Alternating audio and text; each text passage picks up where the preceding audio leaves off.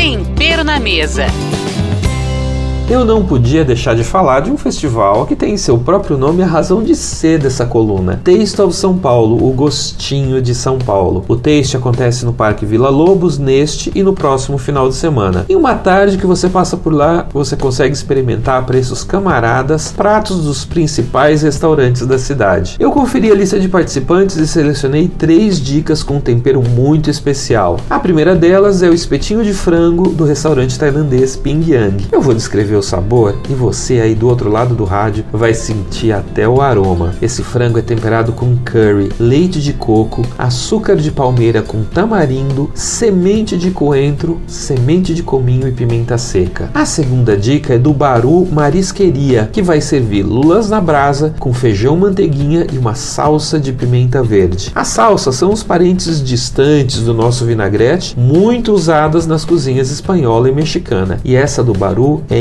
incrível. A terceira dica, eu também vou estar lá no dia 25 com receitas de azeite e churrasco. Eu sou Sandro Marques e este é o Tempero na Mesa da Nova Brasil FM. Tempero na Mesa.